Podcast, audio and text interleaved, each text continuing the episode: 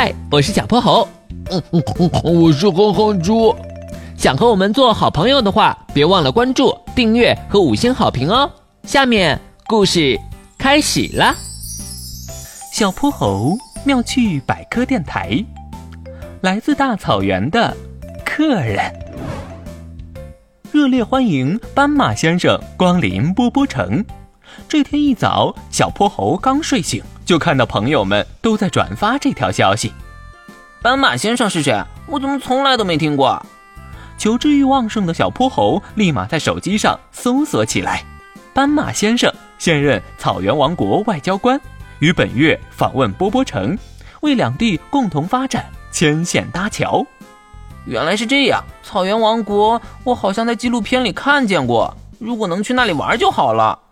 忽然，小泼猴抬头瞅了眼挂在墙上的表，惊呼一声：“嗯，糟了！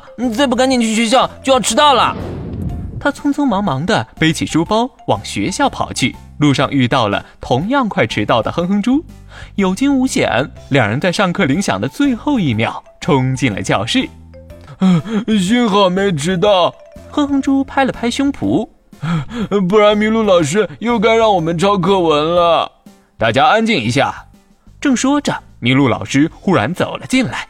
今天的地理课，我们有幸请来了草原王国的外交官斑马先生，他将带领大家一起领略遥远的草原风光。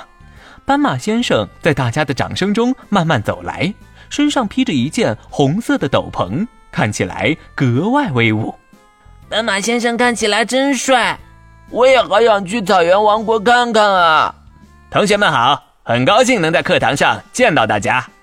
斑马先生清了清嗓子，下面就由我来给大家讲一下草原王国的故事。草原王国从……虽然斑马先生看起来真的很威风，但他的讲课也确实很无聊，就像山羊伯伯在大家耳边不停絮叨着家常琐事一样，让人昏昏欲睡。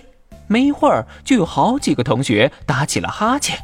小泼猴，我感觉我快睡着了。为什么斑马先生讲课这么无聊啊？我也是，我还以为草原王国真的很好玩，结果现在感觉还是波波城有意思。斑马先生看着台下垂着头的孩子们，无奈地叹了口气：“难道我的演讲就真的这么无趣吗？”小泼猴和哼哼猪却全然没管这些，两个人在下面聊得开心极了。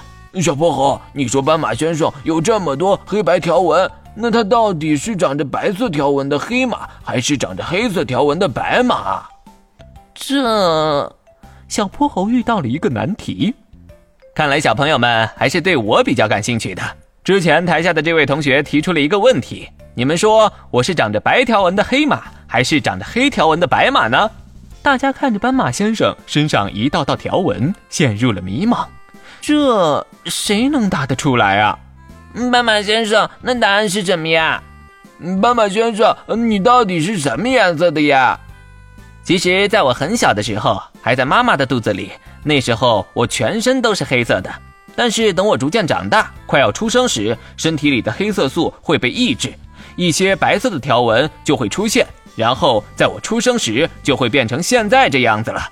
那斑马先生，你为什么要长白色的条纹啊？这个问题就和草原的环境有关了。小朋友们想不想知道草原中最大的危险是什么呀？想。大家异口同声的回答。那我接下来就为大家讲一讲这神秘而危险的大草原。一片欢声笑语中，斑马先生的草原知识小课堂开课了。今天的故事讲完啦，记得关注、订阅、五星好评哦！